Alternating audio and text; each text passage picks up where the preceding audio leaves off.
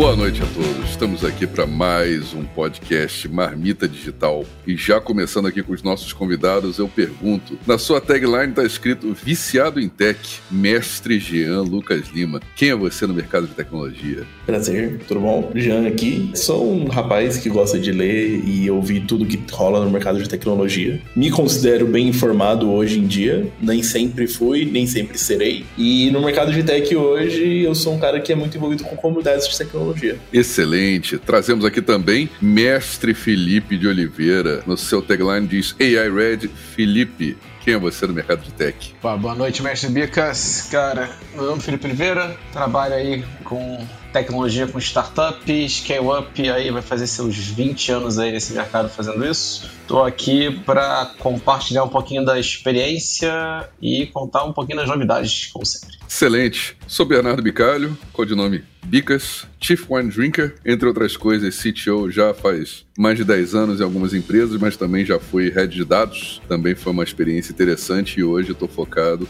em AI e ML nas minhas startups. E vamos começar falando de notícias tech mestre Jean Lucas Lima, o que, que você traz de pauta de notícias que estão bombando no mercado? Então a dinâmica vai ser essa, né? A gente vai trazer algumas notícias aí toda semana, a gente vai trazer comentários conforme a gente queira comentar. Por que, que você não conta pra gente que história é essa de Chief Wine Officer? Eu conto. Eu tenho já o glorioso hábito se repetindo aí de todo podcast. Eu trago uma garrafa de vinho, eu trago um pouquinho de queijo para acompanhar, mas o queijo é apenas uma desculpa. O vinho que tá aí.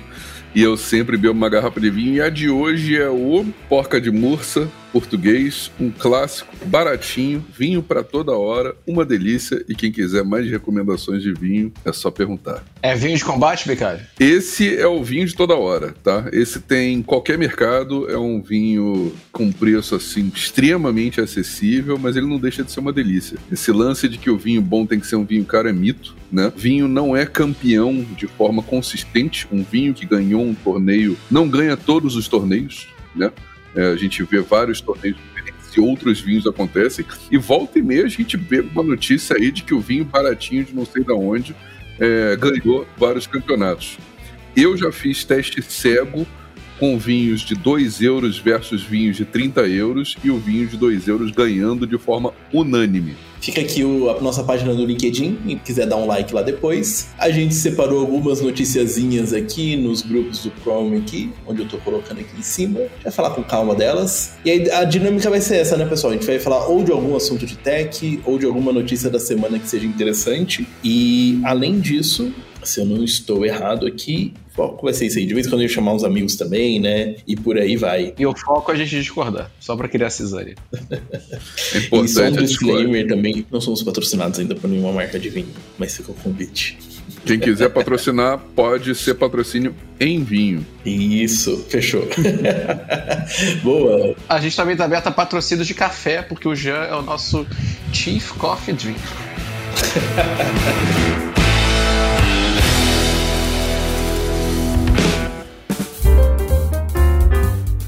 vamos começar pelas notícias. Então, vocês querem começar por alguma específico? Eu deixei essa aqui em aberto, mas é mais porque ela tá em primeiro. Então, eu vou trazer aqui uma história para vocês. É um vídeo que vale muito a pena ver depois. Vou deixar o link aí para quem tiver interessado. É um projeto novo da LG que, assim, existe uma linha de produtos de hardware. E falando de linha de produtos de hardware, ele é um produto weird. Ele é um produto fora do normal. Ele é uma mala que ela tem uma bateria e dentro dessa bateria só tem uma TV. E a TV ela pode girar 90 graus e ela pode conectar via AirPlay com seu iPhone, com seu celular ou com um serviço de streaming. E é isso, custa 999 dólares, por enquanto só nos Estados Unidos. O processador da GPU não tá dentro da mala? Aquilo é só bateria? Não, tá tudo all in one no monitor. Você tem televisão em casa, né, Felipe? A sua televisão não tem o CPU e tudo separado. A única coisa que tem na mala fora da televisão é um, a bateria. Ela é 100% portátil. É uma, é uma TV touch com uma bateria gigante. Isso. Qual a autonomia dela?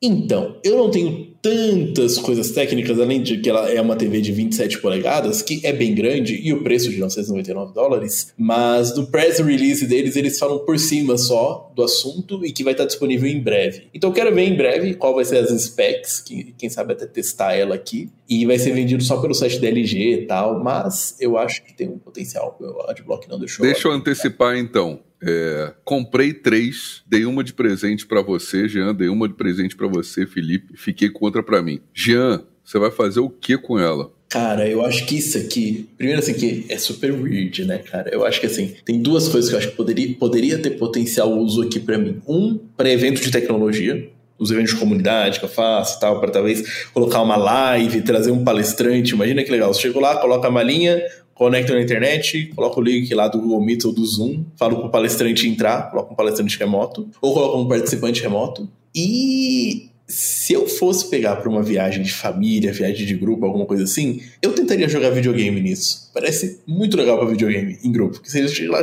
todo mundo lá, conecta todo mundo na TV e joga um videogame. Eu acho que dá, tem potencial. Felipe, como você usaria esse artefato? Cara, ela tem um defeito que é o sistema, o sistema operacional dela, né, cara? O WebOS ninguém merece. Mas. É uma TV. É sim! Mas, por exemplo, se ela tivesse um Windowsão, cara, eu usaria numa vibe talvez até como um desktop gigantesco para trabalhar, cara. Não. Se eu tivesse, se eu tiver entrada USB, resolve minha vida. Eu meto um teclado, um mouse. Não, você e... também puxa um teclado wireless tranquilão Bluetooth e mete Exato. bala, né? É, não dá pra fazer. Ele tá falando o seguinte: que se ele pudesse ter um PC que o monitor ficasse dentro de uma mala, ele ia gostar. é isso que ele tá falando. Eu tenho um monitor de 38 polegadas wide. Se eu pudesse carregar ele comigo, seria lindo. Então, vai ser carregar o teclado e o mouse também. Ah, Aí você resolve também, cara. Eu tô gostando especialmente dessa propaganda que tá aqui aparecendo para nós, para quem não, não, não, tá vendo, tem um cara usando o computador na beira da piscina, que é altamente recomendável. O local de computador beira de piscina combina muito.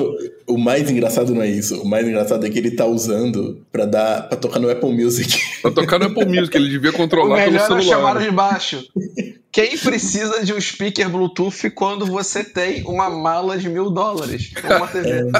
É, é assim, então, eu acho que esse é um projeto que não vai dar certo. Nunca isso vai viralizar. Mas é legal que tem coisas de hardware diferentes sendo feitas. É igual aqueles celulares de gamer, sabe? Já viu o celular gamer que a tela dobra? Sim. Já viu isso? É da Samsung? Sim. Samsung, Os celulares novos com, com super tela estão muito interessantes. A minha impressão disso é, é a ideia é, tipo, cara, você pode pegar uma geladeira e um fogão e botar no mesmo, mesmo appliance, só que não vai dar uma boa ideia. Eu vi esse celular, tá? Eu brinquei com ele, o, o, o Galaxy Fold é, é, impressionante, é muito legal. O, o, Galaxy Fold é legal. Já viu esse LG Wing? Não vi o LG Wing, não. Esse LG Wing é certeza que ele é da TV, veio do mesmo time que fez isso aqui. Ele é um celular que ele tem duas telas e ela vira 90 graus, igual tá mostrando aqui em cima do lado direito. Você teve as tentativas que floparam do, do celular da Razer, cara. Nenhuma é, dessas então, foi tipo, é Asus, ROG, todo mundo tentou fazer a pegada de ter algo mobile e não rolou. Então, eu sou da opinião que... Desculpa, eu sou da opinião que os smartwatch, eles são... O Fold é legal, cara. É, não, mas eu não tava nem falando do Fold, eu tava falando desse super weird aqui, que são duas telas e a tela vira 90 graus na hora que você quer usar, e na hora que você não quer usar, ela desvira para cima da outra. É, é, bem nesse estilo weird, assim, esse LG Wing. Então, eu acho legal quando tem umas inovações que são de testes assim. Não vai pegar, esse LG Wing não vai pegar, essa televisão não vai pegar, mas é divertido que tem alguma marca que tá testando, porque foi numa dessas que o, o smartwatch deu certo, sabe? Então, é legal ter, é legal ter essas brincadeiras, é legal ver que tem alguma empresa fazendo isso. Se eu não me engano, foi a LG também que tinha um tempo atrás um smartphone que tinha uma câmera embutida uma câmera tipo Canon, sabe? E aí a parte de trás dele era uma Canon. Foi bem recente isso, depois, durante a pandemia. E aí você podia comprar o smartphone e a câmera. E é legal, porque ele podia ter uma lente de Canon dentro dele. E divertido, acho divertido. acho que foi a Sony, na verdade. Tá bom. É, teve aquela tentativa também da, da Google que eles tentaram montar o celular que era igual um Lego, né? Você comprava os módulozinhos, em teoria você acostuma ao celular e nunca foi pra frente. Mas olha, se eu tivesse uma televisão dessa da LG dentro de uma mala, eu usaria principalmente para fazer uma festinha de karaokê. karaokê funciona. Karaokê é? funcionaria. É? Alguém vai ter que fazer um app de karaokê pra ela. É, ah, tem, tem muitos. Eu fiquei hum. pensando, a, a, coisa mais prática da minha ah, vou levar pra um churrasco. Depois você fala, não, esse negócio vai sobreviver dois churrascos, cara. não vai, cara, que não vai. Tipo, cara, vão, vai cair carne, carvão, botar fogo nesse negócio, cara. Ah, também. É, veja só, se cair carne, carvão e botarem fogo no negócio, cara, eu queria estar nesse churrasco aí, que deve ter sido muito bom, viu? Mas bom. Vamos de próxima notícia então. Temos aqui quatro cartinhas aqui para escolher. Quais, quais vocês escolhem? Eu vou na azul. Azul. Azul é Unity. Seguindo o outrage de devs, Unity volta atrás na questão dos fees em anúncio que saiu alguns dias atrás. A Unity é uma engine popular já utilizada por milhares de empresas, principalmente no mundo de indie developers. Então, pequenos programadores, que nem daquele jogo Among Us, que ficou muito famoso, ele é um dos jogos que usa Unity, entre vários outros. É, essa Unity, essa engine para jogos, né, essa ferramenta para criar jogos, eles fizeram IPO na bolsa de valores, né? E a Unity tem que começar a justificar o valor deles, né? Eles são uma empresa que está ficando muito cara e eles decidiram anunciar que a partir de 1 de janeiro de 2024 eles vão cobrar por todo mundo que instalou os jogos. Qual é o detalhe? Se você fez um jogo para celular, ele vai pegar todos os seus installs baseados no que o software deles diz que instalou. Então, o software da Unity pode falar que instalou em um milhão de lugares, ele vai cobrar 20 centavos de dólar por instalação. E se o usuário instalou 5, 6 vezes, eles falaram, confia. Confia que eu sei o número real. Se o usuário instalou no mesmo computador, desinstalou, instalou, depois ele instalou no segundo computador dele. O que vale é o número da Unity. Cara, imagina os producers do, do Genshin Impact, que é gigantesco, cara. Tem muito jogo grande com Unity, cara. Eu acho que eu vou ser o advogado do diabo. Qual que é o ponto aqui? Primeiro que, só para terminar a história, a Unity anunciou isso, teve um backlash gigantesco, todo mundo reclamou, isso já foi na, agora durante os últimos dias, né? Está gravando hoje dia 19. É, eles falaram, nós te ouvimos e nós vamos repensar, tal, tal, tal, tal. Não voltaram muito atrás, não. Mas no dia que lançaram, eles falaram de um jeito. Eles colocaram que foi confusão ainda, né? Como se É, fosse mal exato. entendido. Mas eles falaram assim: nós tivemos aqui um update, precisamos, vamos considerar o seu feedback e tudo mais. Porém, entretanto, todavia, eles, quando anunciaram, falaram algumas partes erradas e voltaram atrás. Por exemplo, falaram que ia ser retroativo no começo, depois voltaram atrás que não ia ser mais retroativo. Então, assim, foi confuso o jeito que falaram, o que para uma mudança desse tamanho já é um problema. Agora vamos entrar lá. É, Me lembra aquela cagada do Twitch. Que Lembra a cagada do Twitch, lembra a cagada de outras cagadas do mercado recente também. Tem um software de gravação chamado Filmora, que também fez essa cagada, que ele deu lifetime access para todo mundo e depois ele voltou atrás. Ele falou: ah, não, não é bem assim, o lifetime é só for por dois anos tal, e aí você vai ter que fazer upgrade. Então, É porque você vai morrer em dois anos. E, então tem esse lado aqui. Mas então, só pra pegar aqui o último ponto, é, vocês já ouviram falar do Pokémon GO? Certo. Yep. Pokémon GO Joguei é muito. feito em Unity. Unity, sim. Uhum. Genshin é feito em Unity. Então, qual que é o lance aqui que eu queria pedir para vocês aqui para explicar? Essa parada é que é o seguinte, a Unity como empresa, ela tá correta, ela tem que cobrar proporcional ao que vai acontecer, né? Então, se você tem uma- um Pokémon GO, uma Nintendo que paga a licença básica, a licença da Nintendo e do, e do time de três pessoas que fez o Among Us é a mesma. Não é justo essa licença é a mesma, eu concordo nesse ponto. Mas do jeito que apresentaram, eles querem cobrar de todo mundo e o único juiz que decide quem, quantos instalaram tal, são eles mesmos. Eles poderiam ter feito isso de várias formas. Ele podia ter uma licença que é progressivo o preço, ele poderia ter uma licença que é parcial. E o outro problema é, eles mudaram o jogo, a regra do jogo com o jogo acontecendo. Não, eles, querem, eles trocarem o passado é surreal. Eles trocarem o passado é surreal. É, mas não digo nem de trocar o passado. Eles podiam falar o seguinte: ó, pra quem tá usando o editor agora, vai ser assim se você usar de tal formato, se você usar o nosso deploy. Mas não, não. Eles falaram o seguinte: a partir de agora é assim pra todo mundo que usa Unity de todos os formatos. Não tem nenhum upsell, não tem nenhuma nova funcionalidade. Então, esse é o contexto da história até agora. Esse é o motivo porque eu vejo lógica que teria que fazer. Mas cagaram o jeito de fazer e a indústria indie de jogos ainda tá muito puta e o assunto ainda tá sendo muito comentário e muitos influencers, muita gente entrou na história aqui e o assunto tá virou piada de Nine Gag, tá em todos os lugares. Ópera fazendo piada com eles. Gente, quando ópera tá fazendo piada de você, é porque a coisa tá feia.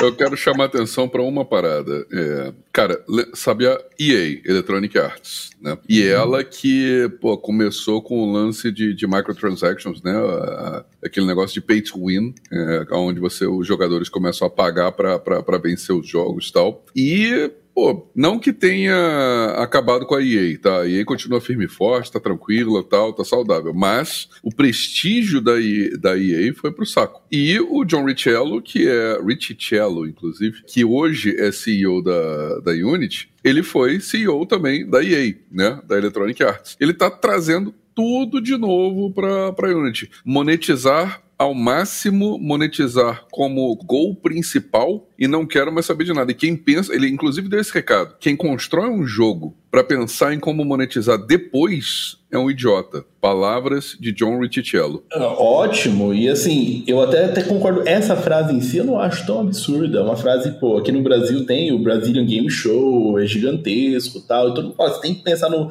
no seu business plan antes de lançar o negócio. Porém, né, tem formas de fazer. E você falou muito do. A empresa tem que estar numa posição de muita confiança para fazer isso. É. A Unity perdeu a confiança de todo mundo ao sugerir que ia cobrar de todos da mesma forma. E é até engraçado, porque se você tivesse no plano Enterprise, eles iam cobrar menos. O que significa isso? Que desenvolvedores pequenos iam pagar mais. E aí o pessoal ficou louco. Falou, cara, você tá, tá tirando um monte de dinheiro do. É a contrafundação dele, né? Quem teve ele é feito pro cara índio, né? Então, ó, o... A... existe essa comunidade aqui do Facebook, eu achei legal. Eu falei, cara, eu vou abrir ali e o primeiro post do Facebook já tá sendo eles, porque essa comunidade tá postando muito agora. Que é a comunidade de programadores índia, uma das maiores do mundo. E nessa comunidade começou a surgir vários projetos de software. E você vê assim, ó, que o pessoal não comeu essa desculpa. O pessoal fala, ah, você tá pedindo desculpa que você foi pego, não que, pelo que rolou. É. Porém, começaram a surgir projetos open source para migrar é de isso. Unity para Godot, que é uma engine open source. Então, assim, a Unity não tem tanto controle em cima desse mercado quanto ela acha que teria. É, eu, eu, tiro o chapéu, tá, pra Unity, porque ela democratizou o game, game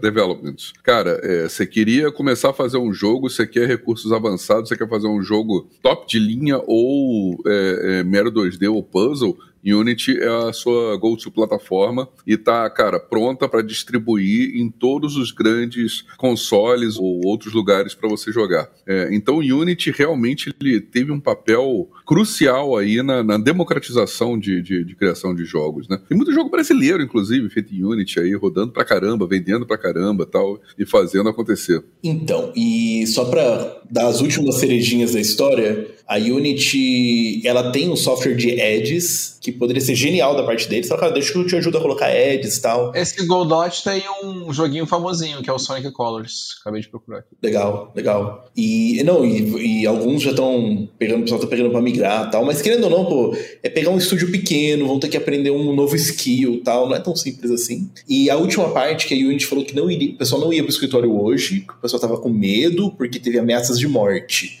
Porém, o departamento de polícia falou que de na real, a ameaça de morte veio de um funcionário interno. E o pessoal não sabe se não foi, se foi para poder pegar mídia, falando, olha só, a internet está perseguindo a gente, ou se foi um funcionário interno ou não. Então, rolou ali, tá, tá muito.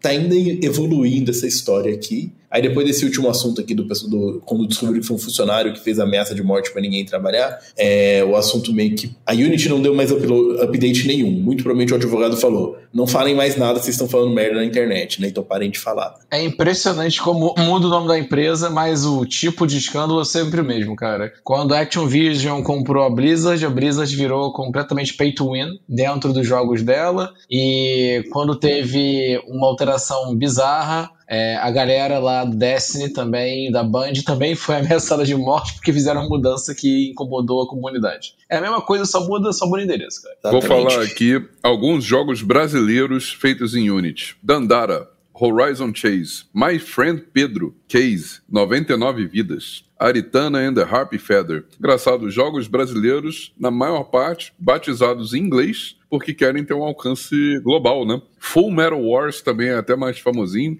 Lost Viking também, Sword Legacy, Omen. Cara, tem muito jogo brasileiro aí feito em Unity que provavelmente também está se manifestando aí contra o, o, movimento. Eu acho que é menos o lance de empresas brasileiras usando ou não, tá? Mas é mais o seguinte: eu conheço, por exemplo, uma empresa que está fazendo um projeto de teste em VR. Esse projeto de teste em VR é em Unity, onde ele cria ambientes imersivos em VR para o pessoal da indústria aqui no interior de São Paulo. Eu fico, cara, pô, projeto legal, vai ser afetado por isso. Outra empresa também que tem, né, eu sei que, pelo menos eu sei que já teve intenção de usar Unity, não sei se está usando hoje em dia, é o Wild Life. Vocês conhecem o Wild Life? É um estúdio, né? É um estúdio, é um estúdio gigantesco. A Wildlife é uma empresa brasileira gigantesca, vale bilhões. E, se eu não me engano, eles usam Unity também. Uhum. Como é que se posicionou o pessoal do Unreal Engine quando rolou isso? Eles aproveitaram a hype da galera falar mal ou não? Cara, rolou umas piadas de uns funcionários da Unreal Engine que foi a melhor propaganda para eles que a Unity já fez.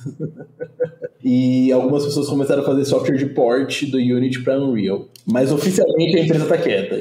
Oficialmente a empresa tá quieta. Bom, esse é o assunto. Vocês querem mais a fundo nesse? Vamos passar pro próximo? Eu acho que a gente já pode ir pro próximo. Eu só queria dizer o seguinte: a minha franquia de jogos preferida da Westwood Studios, é Red Alert e Command Conquer, foi destruída pelo John Ricciello também. Então eu tenho uma certa raiva desse cara. É, é. Tem histórico, tem histórico. Eu tô impressionado como você, você conhece o histórico de game designer, cara. Tô, tô, tô impressionado. Eu tenho uma cultura muito aprofundada pelo 9gag e Reddit.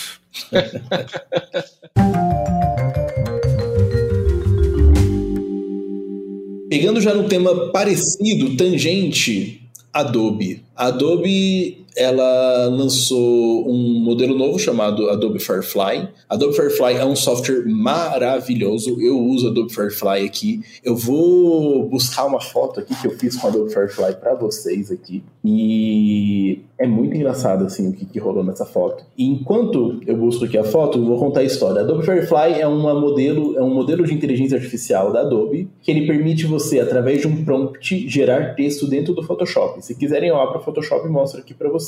É muito legal, ele faz um autocomplete de do, do que você quiser, na verdade, né? Então, se você tem uma foto aqui de um de uma pessoa, você pode falar para a pessoa, ah, coloca ela com casaco de jeans. Ela vai estar lá com casaco de jeans. E está muito evoluído. A Adobe agora colocou isso em produção, estava em beta aberto para muita gente, eu usei durante o beta. E ao lançar para todo mundo agora, eles lançaram o seguinte: eles falaram, olha, dúvidas frequentes, a partir de 1 de novembro, então daqui um mês e meio, Adobe Firefly vai ser pago. Você vai ter créditos e você vai ter que pagar a, através de créditos para o uso dessa tecnologia, seja Adobe Firefly no Photoshop, Illustrator ou qualquer outro lugar. E essa partezinha é uma parte que a comunidade reagiu muito forte. A comunidade reagiu falando, pô, vai pagar por uso? Eu já tenho que pagar a mensalidade da Adobe, que é muito cara, uma das mensalidades mais caras do mercado. E eu vou dar o meu comentário pessoal. Eu não pagava a licença da Adobe até eu nunca vi motivo para pagar pelo Photoshop até colocarem esse beta de inteligência artificial.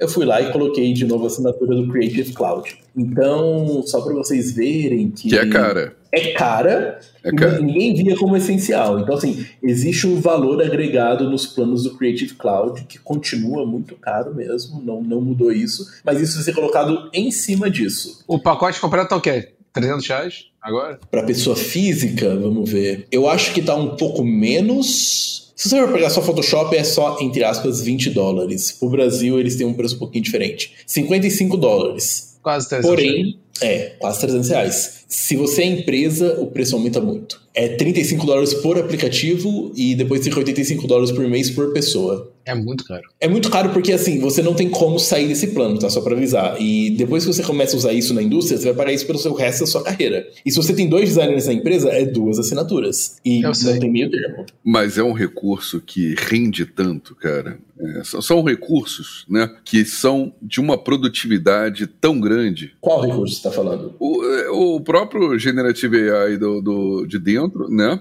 É, tanto de você criar coisas quanto você usar o prompt, né? É, das duas uma, você pode pegar uma imagem expandir e ele cria o restante da, da, da expansão para você. Então você com isso adapta qualquer imagem a, a, a qualquer fundo, a qualquer é, mistura que você queira de uma forma muito rápida, ou a do prompt, onde você pede para gerar realmente coisas do zero ali e tal, e, e, ele faz. São dois recursos de produtividade muito, muito grandes, sabe? Ele, ele realmente trabalha horas e horas para você. Funciona muito bem, lindo e maravilhoso. Se você tiver um problema que utiliza isso. Então, assim, eu tenho o meu uso dia, dia a dia, tá? Vocês estão vendo a minha tela do Photoshop? Eu tenho uma foto da cidade de São Paulo. Eu vou estender a foto aqui, eu vou pegar um pouquinho do contexto aqui e vou falar para ele gerar. Ou oh, completa a foto aqui para mim porque, porque, eu preciso que seja. Completa Exato. a foto. Pronto, gerou. Pô, gerou, só, gerou. gerou. Legal, legal. Mas se eu estou vendendo para o meu cliente uma foto de São Paulo, pessoal vai perguntar, beleza, mas que prédio é esse aqui? No canto direito. Não, mas aí é que tá. O caso de uso não, não, não é bem esse. O caso de uso é, é, mais ou menos o seguinte: pô,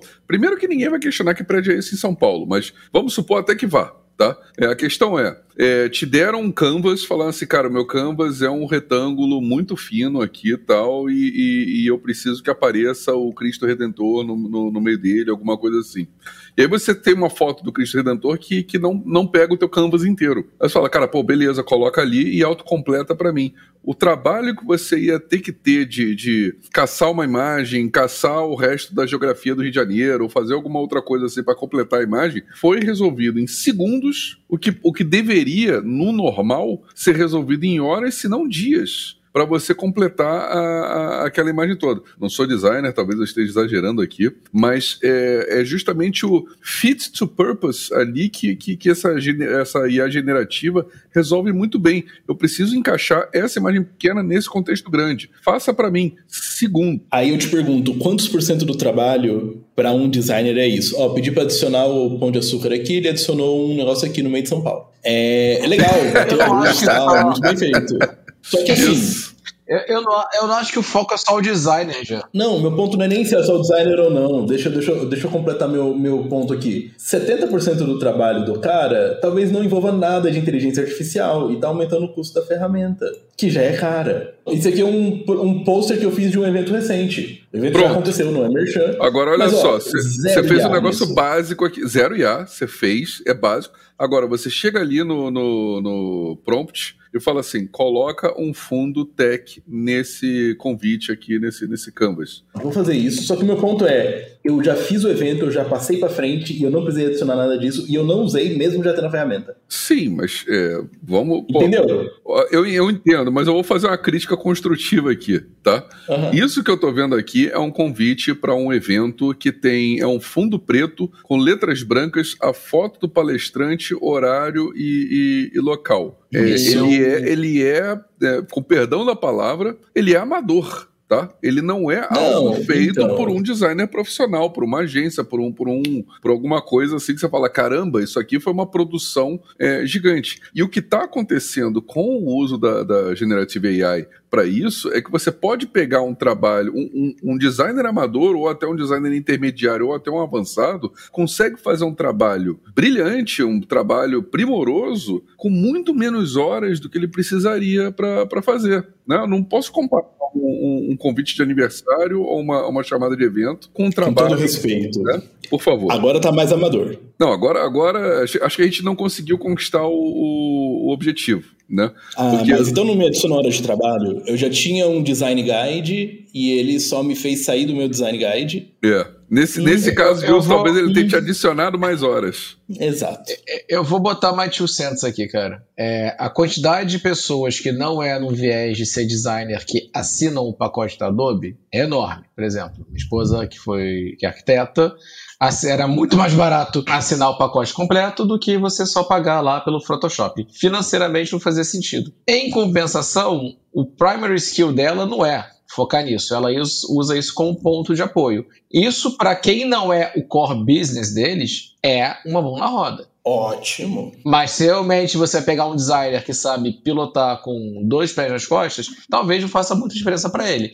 Mas isso, ele sobe a barra do mediano para o básico para ter condição de ter algo de excelência. Eu, vocês estão avaliando a ferramenta. Eu não estou avaliando isso. Eu estou avaliando o seguinte. Eu acho que isso justifica a assinatura, não justifica o preço extra.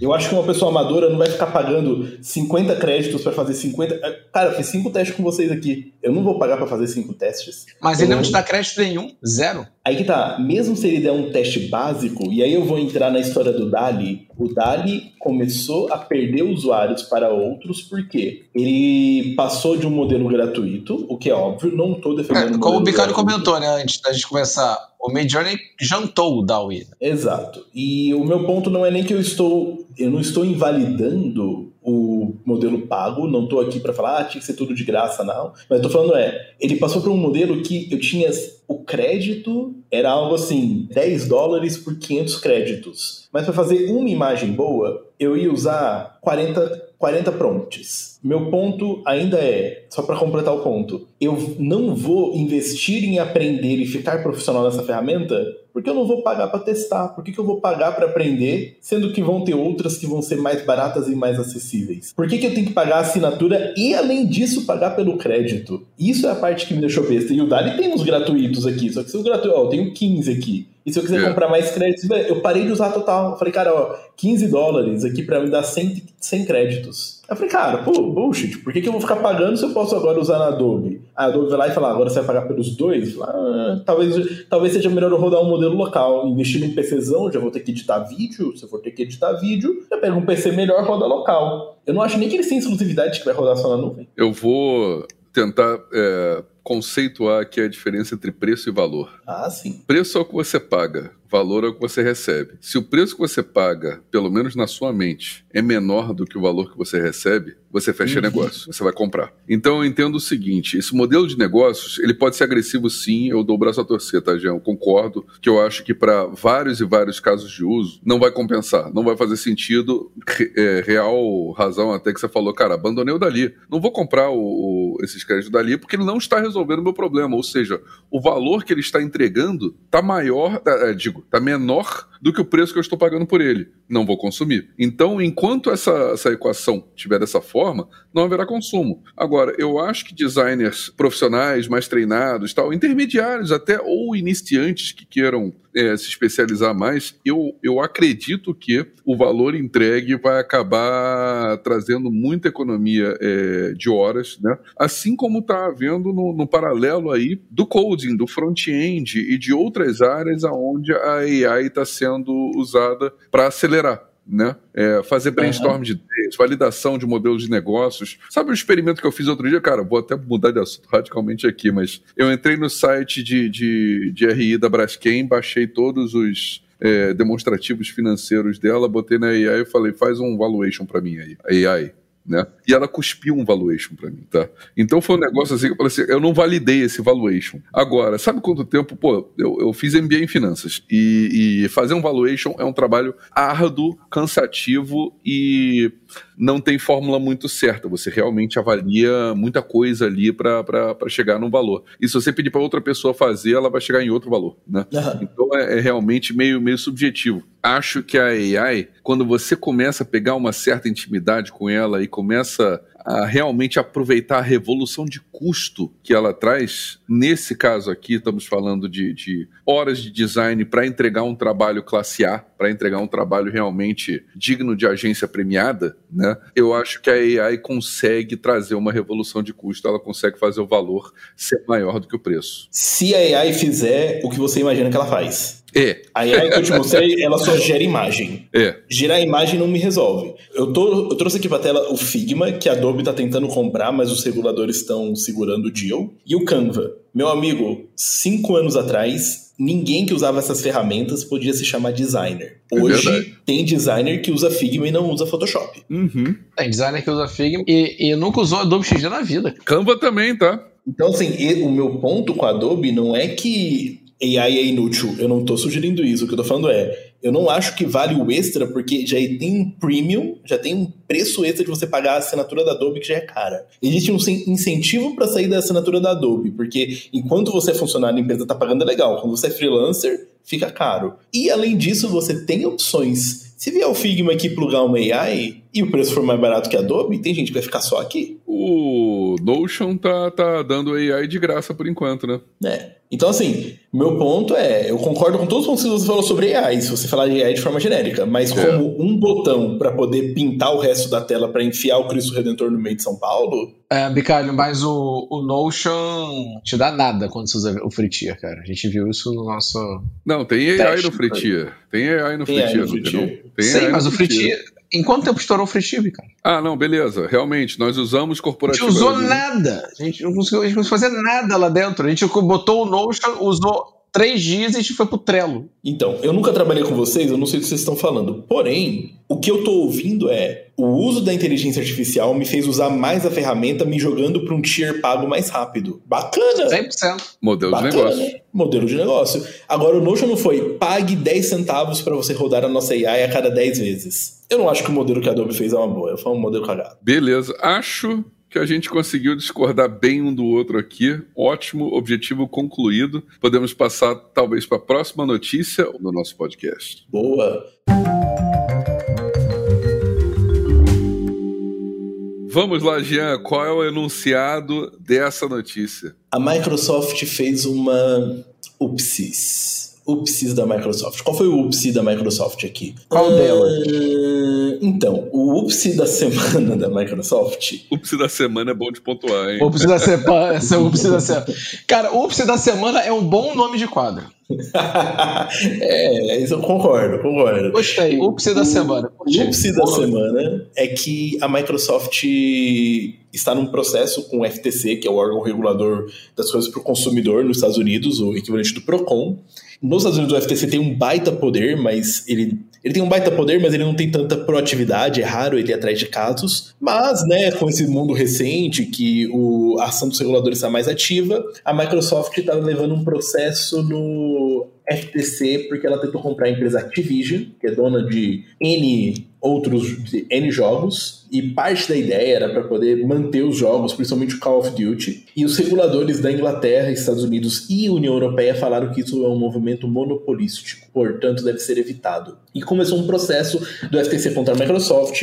O Satya Nadella, que é o CEO da Microsoft, foi falar pro FTC numa CPI dos Estados Unidos, o equivalente de uma CPI, sobre esse processo. Então, Congress, ele foi lá, falou lá, tá a imagem aqui de apoio, e ele fala lá que não, nós nunca vamos fazer algo de mal, a gente tá comprando a Activision pura e simplesmente porque a gente gosta do modelo de negócio, e na verdade o Call of Duty nunca vai ser exclusivo do Xbox, ele vai continuar sendo um jogo para todos. O argumento do FTC é que eles estão comprando isso aí para poder forçar a pessoa a sair do PlayStation e pro Xbox. E aí a Microsoft tem que levantar alguns documentos pro FTC e a cagadinha veio que, sem querer, a Microsoft jogou vários documentos que não deveriam cair na nuvem do FTC e esse documento deu mais de 100 vazamentos, mais de 100 páginas e entre os vazamentos eles colocaram informações que não deveriam, que não foram contadas nem para investidores. O FTC já se pronunciou e falou que foi culpa da Microsoft, eles não têm responsabilidade pelo que a pessoa deixa público. Obviamente o FTC está adorando, e das partes que eu gostei,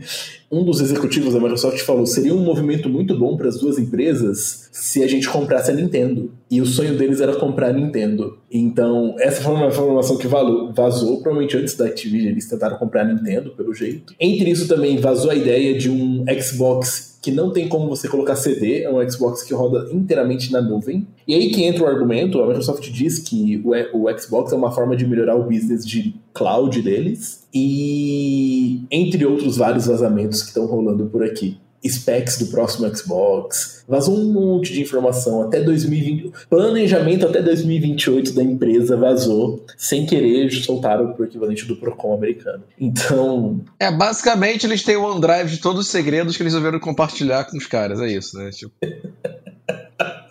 Foi mais ou menos isso. É isso, essa é a notícia. compartilharam o OneDrive do estagiário com o C-Level, cara. Foi isso. Eu só queria dizer o seguinte: é, por mais que possa parecer absurdo a Microsoft falar que quer comprar a Nintendo, é, e a gente sabe a gigante que a, que a- que a Nintendo é. Eu, eu não acho absurdo. Não, então, deixa eu colocar em números essa perspectiva, tá? A Nintendo, que é uma gigante, ela tem um market cap de 50 bilhões de dólares. A Microsoft tem um market cap de 2,4 trilhões é, de Não, dólares. eu- eu não vejo esse absurdo eles comprarem. né? É, Então, realmente, um- uns pequenos porcentos ali da, da, da Microsoft compram algumas Nintendos. Né?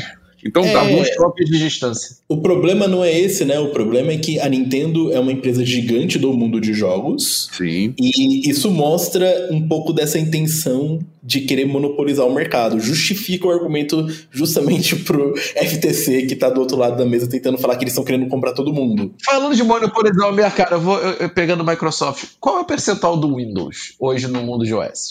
Mas a Microsoft Pô. levou o processo por causa disso também, né? No passado, nos anos Sim. 2000. Levou alguns. Alguns vários Sim, e perdeu vários. Hoje em dia, quanto, quanto é hoje em dia? Ah, hoje em dia eu não sei de cabeça, eu chutaria que é mais de 60%.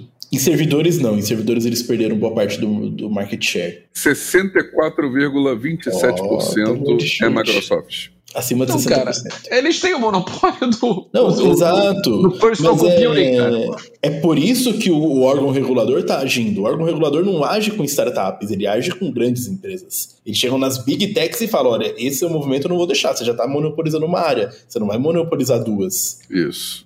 Entendeu? Se a Microsoft fosse pequena, ela não teria passando por esse problema. Isso é igual a Uber não passou por nenhum problema desse até ficar grande. É. O CAD, aqui no Brasil, o CAD só se manifesta contra os gigantes, realmente. Grandes fusões e aquisições, e não as pequenas. Uma coisa que é muito interessante aqui é que todas as previsões, inclusive dos órgãos reguladores, é que o Cloud First Gaming vai crescer muito. E é até engraçado quando saiu o estudo do governo britânico sobre o mercado de game, mostrou que a Microsoft está com boa parte do mercado, por isso que a compra da Activision não seria justa, e que quando sair os dados, eu não tenho aqui de cabeça. Se eu tivesse aqui, eu colocaria. Mas depois eu procuro o link e coloco nas referências. O Google Stadia tinha menos que 0,1% do market share. Eu quero fazer uma provocação aqui, Jean. Uhum. Eu quero que vocês dois me digam quantas pessoas vocês conhecem no mundo, e você tem que conhecer diretamente, que assinou o Apple Arcade. Zero. Zero. Hum,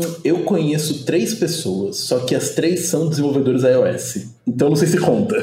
Conta. Você tem. Uh, o seu número é três vezes maior que o meu. É, infinitamente maior que o seu. É, tiveram, tiveram várias tentativas aí ao longo dos anos para Cloud First Gaming que, que, não, que não pegaram, cara. O Stadia fechou, né? Vocês lembram do o Stadia? O Stadia fechou. Então, e depois mostrou lá, o Stadia fechou, porque eles estavam levando um couro, mas pelo jeito a Microsoft e PlayStation estão crescendo muito. E, e aí, a Microsoft não, o Xbox e o PlayStation estão crescendo muito. Pois é, na contramão do que nós acabamos de falar, né, o Xbox e o PC, né, uhum. compartilham agora é, a mesma estrutura, né? Então, se você compra um jogo para Xbox, você pode jogar no seu PC, você compra um jogo para seu PC, você pode jogar no Xbox. É, é pior ainda é mais barato você fazer assinatura pro PC. Você consegue pegar um jogo que no Xbox vai custar, é só caso de referência, 100, cara, no Steam vai custar 60. Então. Você pega o mesmo controle do, do Xbox, você coloca no PC e você joga mais barato com uma placa de vídeo às vezes melhor do que tem, tem no Xbox. E olha que engraçado disso. Qual que é o business da Microsoft, pessoal? O business da Microsoft hoje é a Azure. Os dois estão tá vendendo Azure.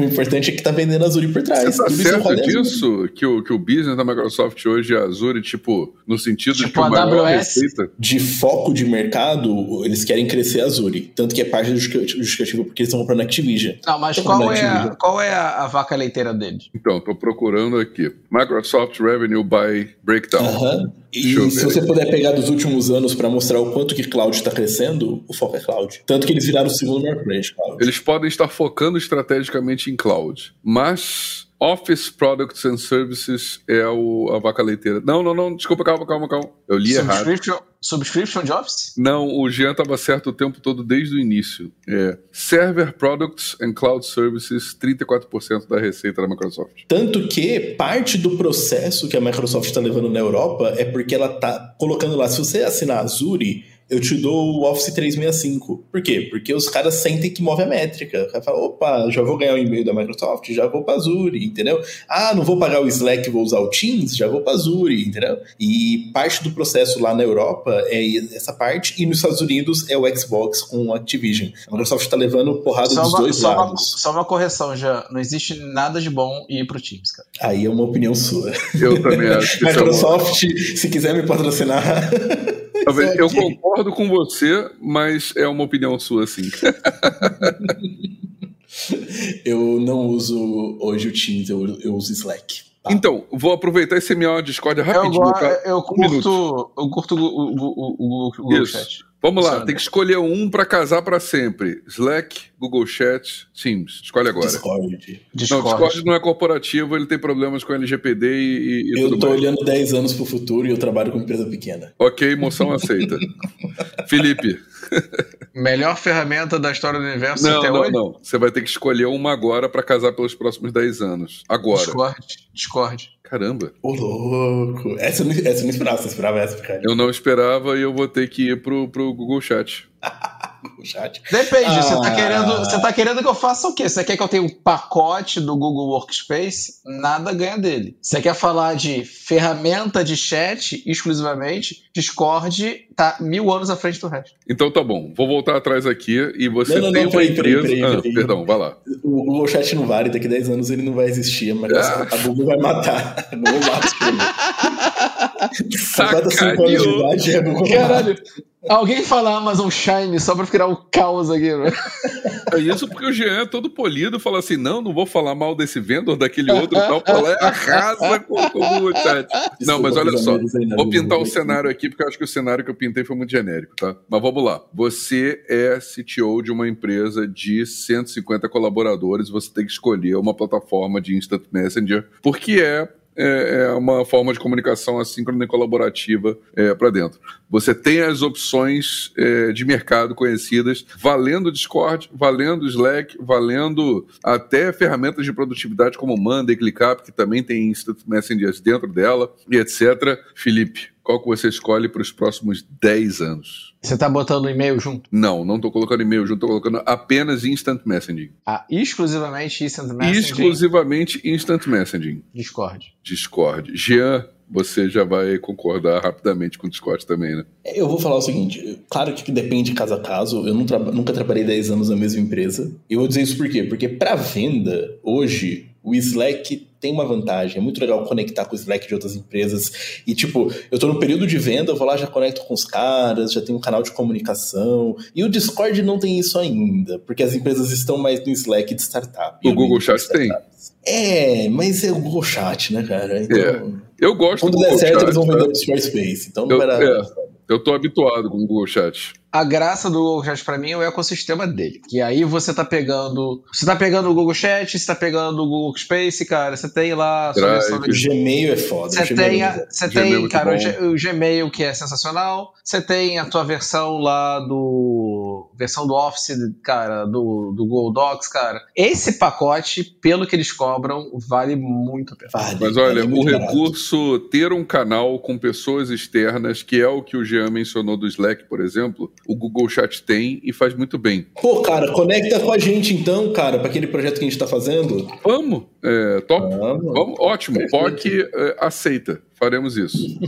É, Felipe, a gente colocou no Google Chat a Elevation, lembra? E a gente usava como um canal externo, dentro ali, dentro do nosso ecossistema. E, cara, no nosso dia a dia, a gente conecta três contas diferentes corporativas de, de Google Workspace no mesmo lugar e fala por ali. Eu escalei para quatro já e tá ficando difícil de manter.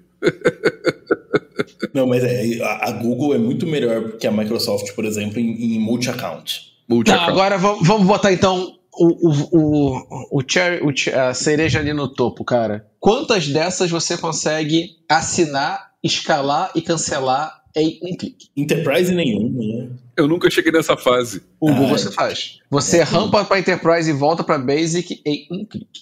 É, eu não vou É entrar em o, único, é, o- é o único que faz gestão de contrato real. Eu não vou entrar nessa briga hoje, Felipe. Eu sofri A com a gente- Microsoft, cara. A gente, a gente vai entrar nessa briga outro dia, cara. A gente vai entrar nessa briga outro dia. Bota um pin no assunto, porque a gente vai cair na porrada sobre isso no próximo podcast. Talvez não no próximo, mas em é uma hora a gente vai falar disso, é porque se for entrar nesse assunto dá pra ir longe. Tá? É, Nas últimas quatro semanas, o número de cidades que estão operando com táxis 100% automatizados saiu de zero para três em operação e uma, duas, três, quatro, cinco, seis, sete, oito, nove, dez, onze, doze, treze, 14, 15 e em processo de aprovação e este número está crescendo. A empresa por trás desse movimento aqui, e eu já dou um pouquinho mais de contexto, é o Waymo. Waymo.com é uma empresa investida pela Google, do Google Ventures, e ele é um carro 100% automático, sem motorista, que funciona como serviço de Uber. Você chama pelo app Você fala para onde você vai, uma, um carro vem, te busca e te leva. A Google investiu pesado nessa plataforma, eles estão hoje rodando naquelas cidades ali que eu mostrei na notícia anterior. E até então, ó, se você está em Austin ou em Los Angeles, você já pode se inscrever para ficar aqui na lista de espera. E honestamente,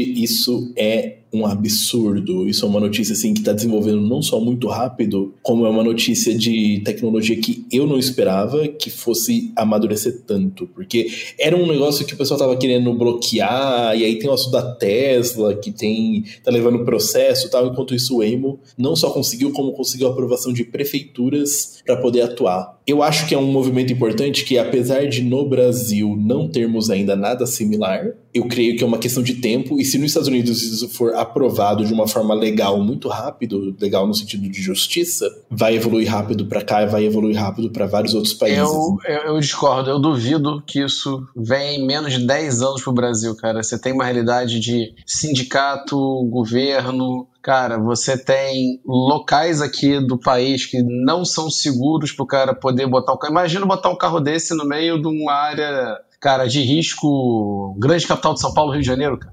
Olha, Vão depenar o carro, não vai sobrar nada. Não é como se os Estados Unidos não tivessem regiões perigosas.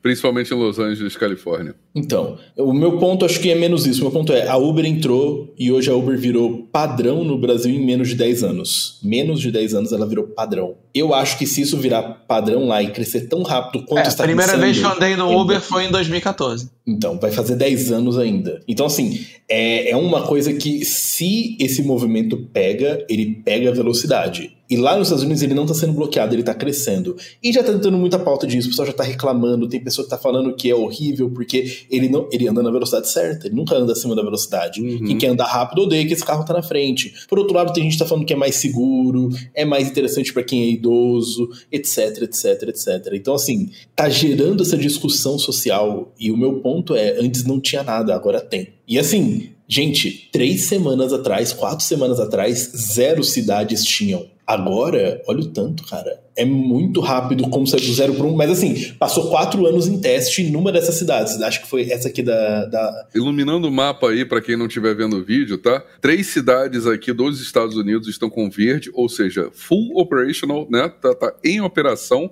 E tem pelo menos quantos pontos aí em, em roxo, Jean? 15. Tem uns 15 pontos em roxo aqui que estão em testes, sendo que você, inclusive, encontrou ali LA, né? Los Angeles e Austin. LA na Califórnia, Austin no Texas, como já waiting list de, de, de você poder rodar. Olha, eu pessoalmente tô louco para usar isso, tá? É, assim como veio uma grande revolução na minha vida quando eu pude chamar uma pizza pelo telefone, é, pelo, pelo celular, né, ao invés de ter que falar com alguém, nossa, é, engordei um horror, mas foi uma delícia. eu adoraria poder entrar num táxi sem, ou, ou entrar num veículo que vai me conduzir até o meu ponto A até o ponto B, sem ter que falar com ninguém, sem ter nenhum tipo de, de, de interação, ainda ficar quieto a viagem inteira e tá com tudo resolvido. É, eu enxergo esses carros autônomos vinculados de, muito no futuro como benefício de alguma assinatura sua, cara. O louco. Ah, Sim, imagina, você já não tem o teu Prime hoje que te entrega televisão, te dá desconto no site da Amazon, te dá desconto até se você quiser usar algum serviço correlacionado da AWS. Acho que agora você viu lá na frente, hein? Por que não? Então eu tenho um carro, porque eu tenho uma assinatura premium lá da, da Amazon, e aí eu tenho um carro da Amazon que vem aqui e me serve, cara. Porque eu sou impactado por coisas da Amazon para consumo. Isso dentro de um condomínio seria genial. Imagina, você pega um então, condomínio, não tem muitas vagas você já coloca lá um carro desse para quem paga o condomínio? Pô. Não, mais do que isso, eu quero, eu, eu tenho família grande, eu ocupo muita mala de carro, eu quero ter uma SUV, SUV é um carro caro, e eu não quero ter ele sozinho, eu quero ter ele junto com o Felipe, eu quero ele autônomo, né? Ah, então, né, é, por que, que eu vou comprar um carro se na minha assinatura eu tenho um carro que eu ainda ligo o car sharing dele e falo assim, não, pô. Eu habilito o car sharing do... e ele vira um serviço que eu pago a assinatura, não preciso mais ter meu carro. Cara. Isso, e, e digo mais, olha, olha, o estilo do car sharing aqui. É, de segunda a sexta, eu tenho acesso a um car sharing de um, de um carro pequeno, mas de sexta a domingo eu tenho o car sharing de um, de um SUV, porque eu uso para viajar com, com mala, com criança, com banquinho, com cadeirinha e, e etc.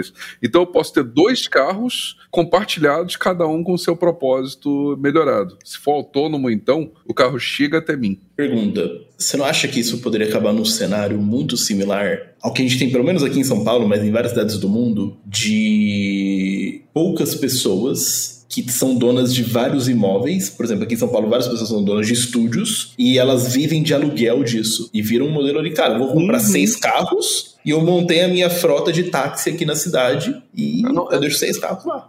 Não, não vejo problema, cara, porque a questão toda é a tecnologia que vai habilitar o carro ser self-driving. Se você conseguir adaptar um carro que hoje já existe e não está sendo construído com esse propósito, você tem, sei lá, o kit de self-driving que você habilita em qualquer carro, cara, você está resolvendo um problema aí que é de pátio de fábrica, fabricante de automóvel que está engargalado, cara. Isso é um problema real para eles. Então, é, você tem muita saída. Tem Tanta muita coisa, coisa pode spawnar em cima disso. Olha, o carro é... ele vai para a oficina sozinho, ele roda o próprio diagnóstico, ele tem uma manutenção Olha, cara, otimizada. Manutenção, hein? Eu vejo ele muito pesado numa questão de eu ter isso como benefício de algum produto meu. Sei lá, você não tem lá o diamante das miles? Por que não, então, eu tenho lá o. Isso? A questão toda é: o que você quando você entra no carro, a pessoa ela tá automaticamente livre para ser impactada por propaganda e mídia e consumir. Isso. Então, e aí que entra o que eu comentei ali antes. Eu falei, cara, pô, imagina o seguinte, eu não sou a Google, mas se um concorrente da Google chega aqui e fala, olha, eu deixo você comprar o kit, igual você falou, ou deixo você comprar um carro que já é 100% autônomo, e para acelerar a adoção, porque eu como Waymo, como Google, não tem como entrar em todos os países, eu falo o seguinte, olha, eu licencio aí 10 carros para você. Você compra 10 carros da Toyota que são autônomos. Você vai lá, coloca numa plataforma e fala, ó, eu tenho aqui a minha coloca todos eles no Uber e fala: Ó, eu tenho a minha rede aqui de motoristas de Uber sem motorista. Você tem cinco carros, você disponibilizou isso para a cidade.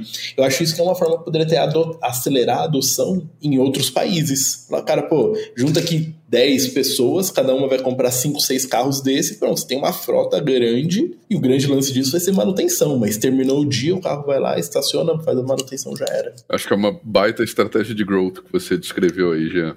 É, pra...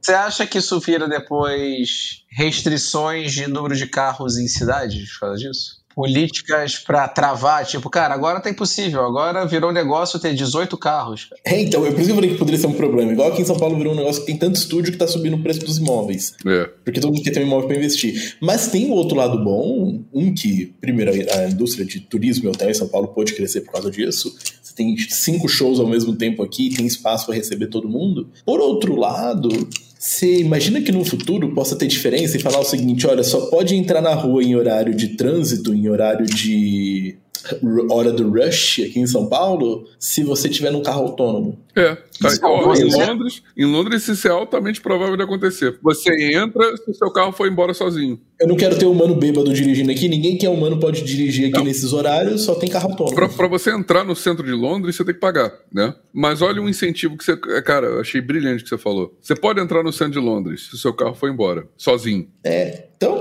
eu, pô, cara, esse é o tipo de coisa. Você já tem esse incentivo hoje em São Paulo de carro híbrido, você pode. Você fura com diesel? Então, eu acho que vai.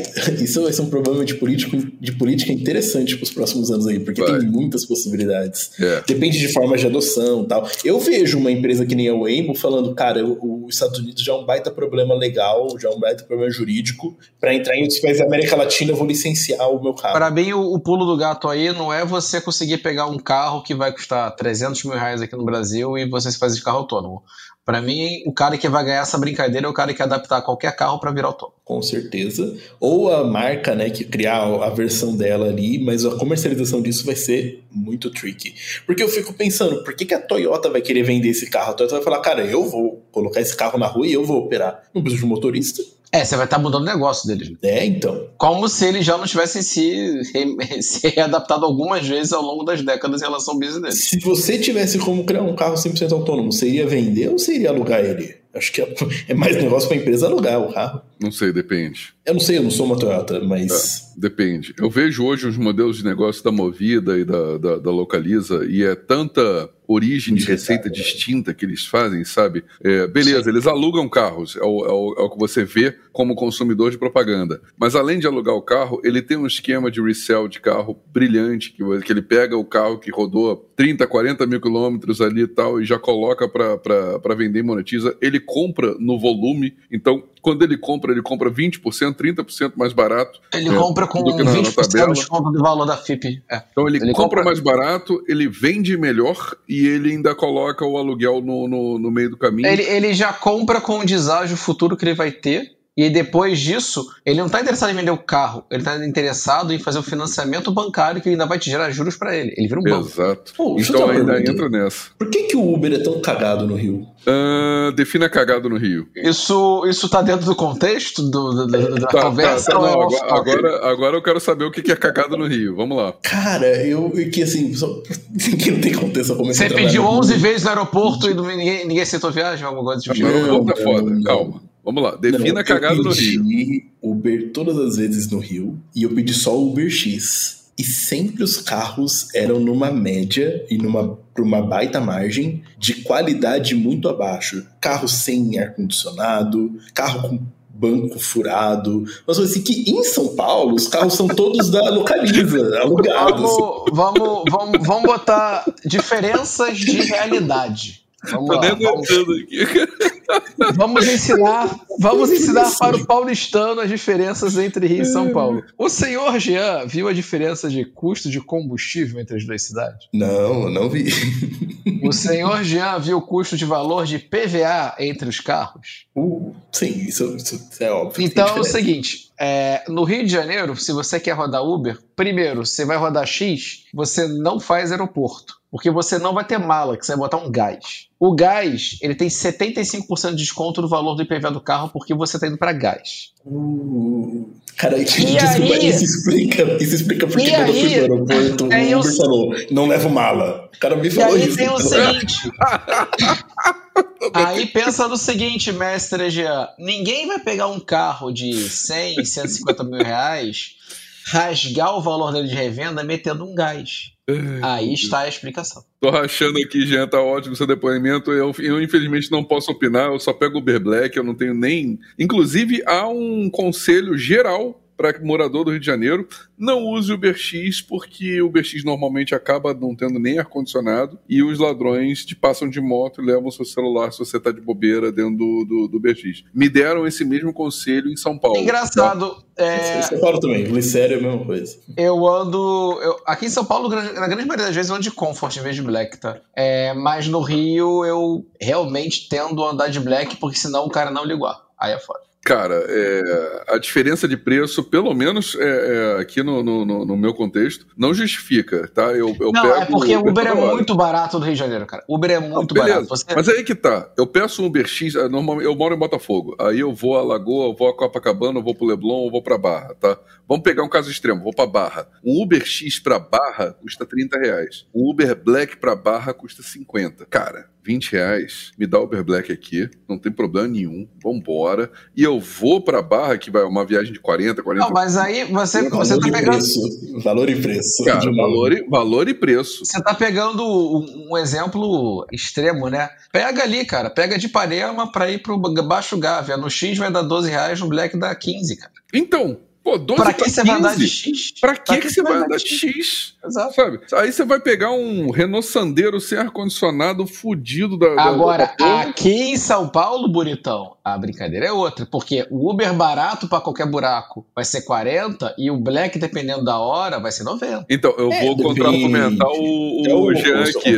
Jean, eu vou muito a São Paulo e quando eu estou em São Paulo, é, o Uber X nem atende, tá? Eu tenho que baixar, eu tenho que pedir o Black, porque o X nem responde, tá? Só o Black eu não, sei, eu não sei, eu não sei o que você faz, cara, porque eu uso bastante o X aqui, eu não sei, não sei o que você não, faz. quando eu vou pra balada, tal, sei lá, é, vou, com, vou pro Felipe no... Qual é o nome daquele bar lá, Felipe? Pra balada, Bica. Ele sabe que é isso, meu querido. Calma, é que é balada de bebê, não é balada de danceteria, discoteca, não. É, como é o nome daquele lugar, aquele bar maneiro lá que a gente assiste jogo tal, que a gente vai de vez em quando? O'Malley? O'Malley's. É, é, a gente vai ali pro, pro, pro, pro O'Malley's, é maneiro, é descontraído tal, tem, tem umas cervejinhas diferenciadas ali e tal. Cara, o Uber X não vai pra lá. É, e pra voltar, Aí, sei lá, vou sair do O'Malley's meia-noite, uma hora da manhã.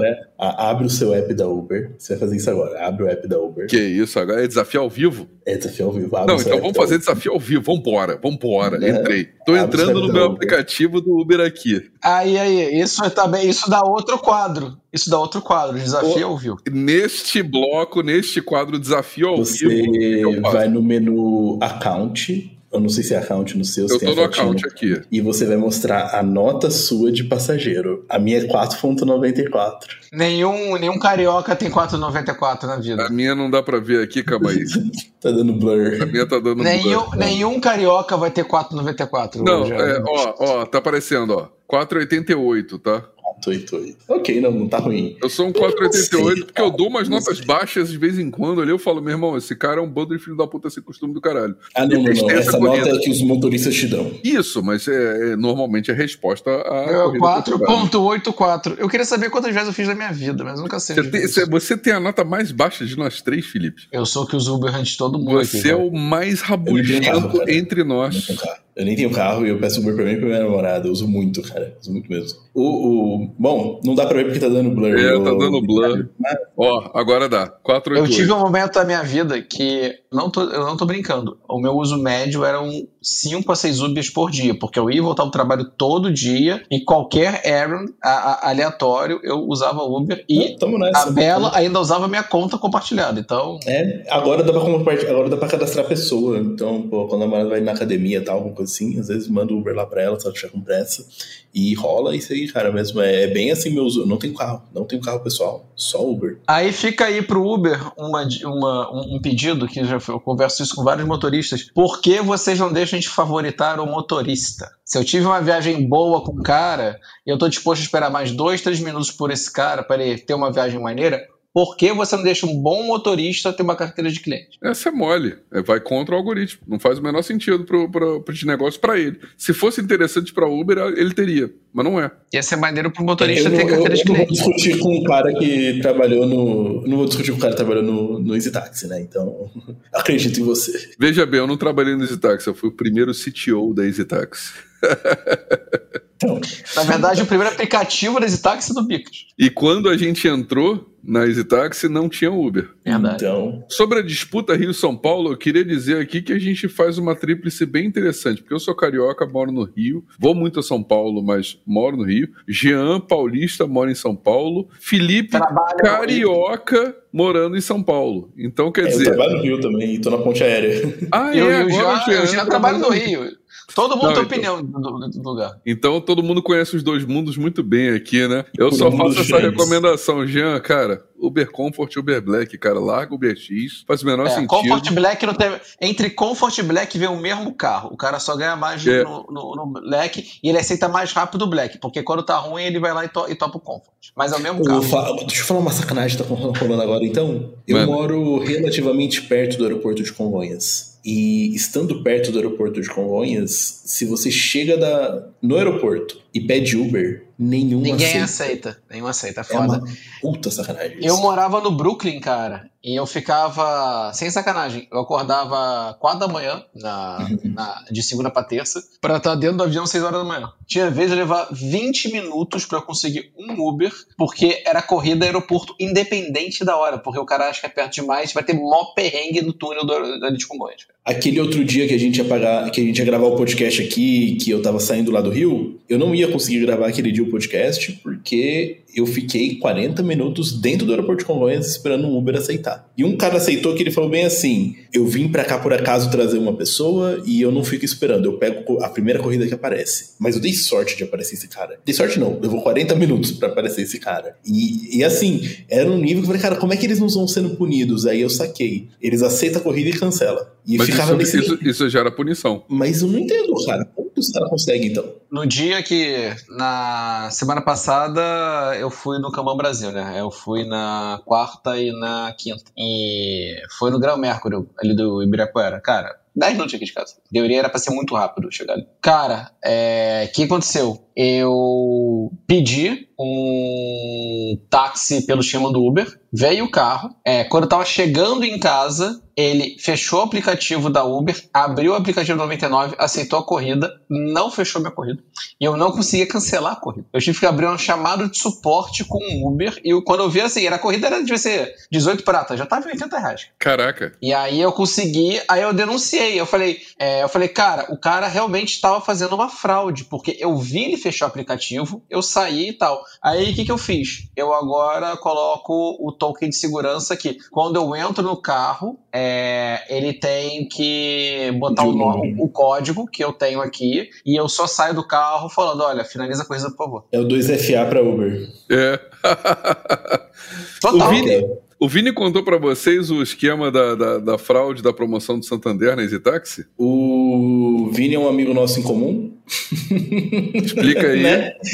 né? E conta, o que, que o Vini contou? O Vini cara, então, contou, na época ali, a EasyTaxi bombando, né? O Thales Gomes fez uma... Cara, o Thales Gomes, incrível, fez uma parceria ali com, com o Santander, que era o seguinte, 50% da corrida vai ser paga pelo, pelo Santander, se você usar o cartão Santander, né? na, na na, liquidação da, da, daquela corrida. E o pessoal questionou, não, beleza, tá tranquilo, tá fechado, não tá fechado, tem limite, não tem limite, que falando, não tem limite. Cara, o taxista é, ficava em casa gerando corrida para ele mesmo. E ele aceitava e cancelava. Porque ele falava assim, cara, eu gero uma corrida de 40 reais, ganho é, 20, faço tal. É, é, ficou gerando dinheiro infinito, né? E aí começou a, a, a escalar até que finalmente o pessoal pegou essa, essa fraude, e aí começaram a botar o, o limite ali, mas. É, é, e, claro, controlar né, quem, quem fazia a corrida é, para si mesmo ali de, de algum jeito. Mas foi assim um furaço que, que, que rolou. Caramba, Essa história é, é real.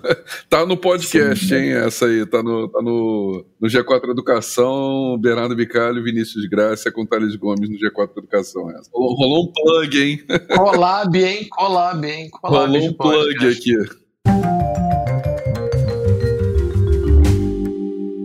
Próximo quadro é muito simples, tá? O que, que a gente acha do futuro? O que, que vai acontecer nos próximos. E aí, vamos só conceituar futuro, tá? Vamos pensar o seguinte, cara, o que, que, que tá nos próximos três meses aí? Falar até o final do ano. Até o final do ano é legal. Até o final do ano é melhor que três meses, hein? Boa, Felipe. E ah, é o ah, seguinte: moleque. até o final do ano, o que que vai escandalizar nas headlines de todos os blogs e, e, e jornais aí pelo mundo? Naturalmente, relacionado à tecnologia. Quem quer arriscar um palpite? Se ninguém arriscar, eu arrisco. Antes de cada um soltar um palpite, vou dar uma informação. Na primeira semana de dezembro, o Chat GPT vai fazer um ano de idade. É verdade. Essa é uma informação que eu soltei aqui. Façam agora as suas previsões aí. Eu vou até fazer um disclaimer, tá? Eu já tive que explicar isso algumas vezes. O Chat GPT é muito bom, é sensacional, mas uh, a gente está vendo as pessoas confundirem um pouco o poder de fogo do Chat GPT. Mais uma vez, ele é incrível, mas ele não é inteligente e ele não raciocina, tá? Ele não tem nenhuma dessas duas características aí, mas ele é excelente, né, na, na, na linguística e eu acho que aonde ele está acrescentando muito valor é em programação e tradução. Eu acho que é onde ele acrescenta mais valor hoje em dia, onde a gente vê muita coisa sendo resolvida, né, em si. Cara, documentação de metodologia, cara, é sensacional, cara. E geração de dados. Eu peguei um template, tipo, de Canvas, você pega um template, por exemplo, que eu também usei, tipo, de um modelo de documento, cara, de segurança, cara. Você fala, cara, nesse formato, nessa e tal, ele, ele monta para você. É. É, é surreal. Eu traduzi hoje uma proposta comercial para inglês e o lance não foi traduzir a proposta comercial, falo inglês de boa. O lance foi, eu queria colocar um tom mais interessante e ajustar o tom Isso. utilizando é Cara. muito legal. Isso. É muito legal. Isso muito aí, legal. de novo, é uma revolução de custo, tá? É, não, você, isso você não é nem de custo, é, Eu nunca teria isso. Eu nunca teria isso com um tradutor mesmo, que esse, ia tradutor formal. Esse skill, não, esse skill não, não nasceria do Jean. Ele precisaria de alguém para fazer e talvez não, for, não era da forma que ele queria, entendeu? Discordo disso. Jean, se você tivesse sentado, sei lá, oito horas para fazer isso aí, você teria feito. Você teria feito, refeito, refeito, refeito e chegado na linguagem. Você fala inglês. Né? Dito isso, você ia procurar ali o negócio. Qual é a diferença que rolou? A revolução aí foi de custo. Você levou minutos para fazer um negócio que poderia ter durado horas e horas e horas e que nenhuma ferramenta de tradução poderia ter te ajudado, a não ser uma ferramenta generativa de, de, de linguagem não, como não, essa. Mas eu, eu vou discordar. Eu usei eu digo, eu nunca teria feito mesmo com oito horas, porque ele me trouxe uma perspectiva, uma forma de colocar diferente, que eu não tinha repertório. Então ele foi além do seu conhecimento. Ele foi além do meu conhecimento e não é um serviço de tradução que eu nunca teria contratado, porque era só uma proposta comercial. É muito sei, interessante. Eu vejo, eu vejo a minha esposa que tem lá o canal dela de YouTube e GPT virou, cara, a agência dela, né, cara? O nível de, de não como é fluido alguém que não é de tecnologia usando, cara, e começa a crescer naquilo, é, é intuitivo, é impressionante, cara. É impressionante. Então, eu vou fazer a minha primeira previsão, já que ninguém fez. A minha primeira vai ser o seguinte: até eu acho que a OpenAI vai lançar alguma coisa de arrebentar para o aniversário de um ano do ChatGPT. Cara, que previsão maneira. Que previsão maneira. Ó, slow clap. é uma excelente previsão. Eu tô, eu tô em outra, tá? Eu acho que vão começar a surgir até o final do ano, próximos três meses, tá?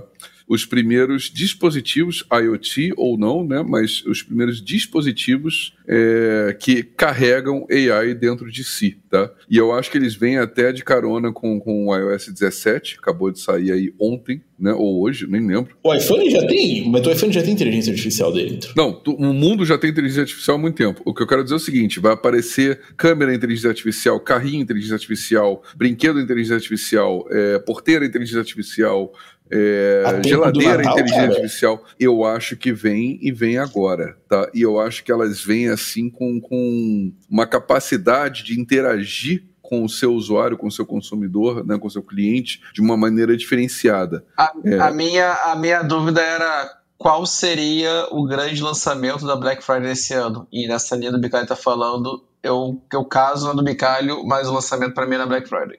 Você acha que é antes do Natal, inclusive? Black Friday Acho. é semanas daqui, hein? Recapitulando aqui as previsões. Jean, uhum. eu achei a sua previsão muito sensata, tá? Eu achei que, é. que você foi on point, eu achei que você lembrou de uma data significativa e a gente não pode negar a a evolução que a OpenAI teve aí nesse, nesses meses. E a OpenAI tem que justificar o valuation dela. Então, cara, ela, ela já tá fazendo 100 milhões aí por, por, por mês, né, cara? De, tá de... Quantos, quantos, quantos subscribers ele já, ele já tem? Boa tem, pergunta, calma aí. Não tem público. Não, é... tem, público. não tem? Não tem, eles não são empresa aberta, cara. Eles não são obrigados a dar o número. Ó, é, eles não são empresa aberta, não são obrigados a dar, a dar um número. Quando, que, estimam... quando, vocês acham que eles vão ser listados na Nasdaq? Não sei se serão, eles são incorporados à Microsoft. Não são incorporados ainda, eles são investidos. Eles são investidos. Não, mas quem é dono da é OpenAI hoje? É a Microsoft. Não, não, não. É, de, não. é dívida. É dívida, cara. É debenturista? É. Caramba. E que a OpenAI vai pagar ao longo de 10 anos isso. É, a estimativa da OpenAI é que ela faça um bilhão de dólares de receita em 2024. E isso é o que eles falaram no mercado. Não tem nenhum dado público. Então, então eles vão Eu ter que mais aqui. O investimento feito na OpenAI foi de 10 bilhões de dólares, né? Aí é fácil, em 10 anos eles pagam, só, só fazer um bilhão por ano. É, eu acho que eles vão arrebentar de, de ganhar dinheiro, tá? Minha previsão é que eles vão arrebentar Pra arrebentar, dinheiro. eles vão ter que fazer alguma coisa a mais, porque onde tá agora, tá no status quo, né? Ele vai precisar uf, puxar. Daí o porquê que eu acho e tem que chutar uma data, chutei a data que eu chutei. Ó, segundo a Reuters, tá? Em 30 de agosto de 23, a Reuters publicou a seguinte notícia: OpenAI on track to generate more than 1 billion revenue over 12 months. Ou seja, é, está em, isso foi em agosto, 30 de agosto, tá? Em 30 de agosto anunciou-se uma previsão de que eles podem terminar esses 12 meses de aniversário que o Jean comentou aqui, 12 meses de operação gerando 1 bilhão de, de, de receita. Vai ser interessante. Se os dados são reais também, eu não sei. Se eu Bom, fosse OpenAI, eu também diria isso. Sabe como é que é esse negócio? Não, é, a Reuters disse sobre a OpenAI, né? Mas Reuters disse realmente, que a OpenAI disse. é. o- os livros não são abertos, nós não sabemos, não há evidência concreta disso. Eu posso dar o braço a terceiro nisso também. É, voltando para as previsões, A previsão do Jean foi essa, da, da OpenAI fazendo um lançamento arrasador. Peraí, qual é a magnitude do lançamento que você prevê da, da, da OpenAI, mestre Jean Lucas Lima? eu prevejo que vai ter só, vai ter algo aí que eles vão querer para arrebentar e vai pegar todas as notícias do mercado. Eles vão arrebentar todos os headlines do mercado, não vão? Exatamente. A minha previsão é que os primeiros dispositivos powered by AI vão chegar para Black Friday Natal. Não, Black Friday é é a previsão do Felipe. Para mim é para o Natal. Tá. Para o Natal já chegam os primeiros dispositivos com AI embutida, embarcada, é, que vão ser de uso doméstico. Natal não é data de venda, Bicalho. Como Natal não é data de venda, cara? Só, só compra na Black Não Friday. é, cara. Todo mundo compra É. Black Friday. O- o- É, a data de Friday de venda do Natal. ano é Black Friday, meu amigo. Você tá errando. Eu vou te dar a dica, tá bom? Deixa, deixa, eu- é jovem, deixa, deixa eu ensinar o jovem aqui. Você vai comprar o presente na Black Friday pro filho abrir no Natal, entendeu? É, vocês são muito organizados. Eu, eu compro o presente depois atrasado e mais caro. Eu trabalhei com Black Friday há seis anos, Bicalho. As coisas do Natal já esgotaram. E É, também não, não. chegam a Não chega, não chega, vai chegar só no não chega a tempo também. Tá louco vocês não compram presente atrasado? Tem uma chance, tem uma chance de. Nada impede dessas duas tendências convergirem, dessas duas Exato. apostas. Eu queria reforçar, inclusive, a- eu- Felipe, me corrija aqui, mas a sua previsão é que dispositivos com, com AI embarcada chegam para Black Friday. Sim, Essa é a Pra sua previsão. Black Friday. pra essa Black Friday. Beleza. Olha, três previsões feitas. Próximo podcast a gente vê o que, que se aproximou disso aí. Mas aí eu vou te falar, eu acho que esses, esses dispositivos pra mim vão ser muito numa linha de, de um espectro tipo da Amazon, da Apple, uma coisa mais alto nível. Eu não acho que vai chegar tipo o Earbud da Xiaomi vai ter AI, entendeu? Eu não acho que vai Não, não, assim. eu acho que vai ter algum brinquedo infantil, cara. Uma boneca, uma Barbie. Ah, mas já tem, né, cara? Então, vai ter uma com. Tipo assim, use. Olha, só, viajando dentro da aposta de vocês. Uma boneca que tem um conteúdo. Porque a OpenAI tá vendendo muito para escolas, né? Com conteúdo educativo. para você utilizar para você ajudar a criança no estudo. Não tem nada mais edge computing do que, do que AI, cara. AI como edge computing é excelente. Quer dizer, você coloca aquele modelo treinado, embarcado, chipado em, em FPGA dentro A da bonequinha boneca. vai poder contar as histórias que você quiser que ela conte. Isso. Ou ela vai poder inventar Ah, uma história. Pensa, pensa num versão nova de um Pense Bem que é o assistente pra criança que tá sendo alfabetizada, cara. Guarda esse podcast que nós fizemos a previsão mais acertada dos próximos três meses. A gente bobeou só, a gente devia ter feito essa previsão aqui uns seis meses atrás pra poder dar tempo da gente fazer esses bonecos. que pô, cara. Ainda dá tempo. Ainda dá tempo, ainda dá tempo. A gente pode comprar na China e embarcar um chip. Boa. Pessoal, eu vou dessa vez eu vou encerrar por aqui. A gente já deu bastante tempo aqui pro nosso editor editar e a gente se vê em breve, né? A gente fala que a gente tá procurando patrocínio? A gente fala que a gente tá falando patrocínio porque é o episódio piloto. Episódio piloto muito bem sucedido. Foi um prazer estar na presença de vossas excelências. Os assuntos foram muito interessantes. Eu me interesso particularmente nas partes de previsão e foi muito interessante discordar e concordar em várias questões com os senhores. Eu gostei muito do quadro Ups do Mercado. Acho que a mais. gente pode inaugurar esse quadro, viu? Fechado. Obrigado, pessoal. Valeu, mestre. Doutores, uma boa noite.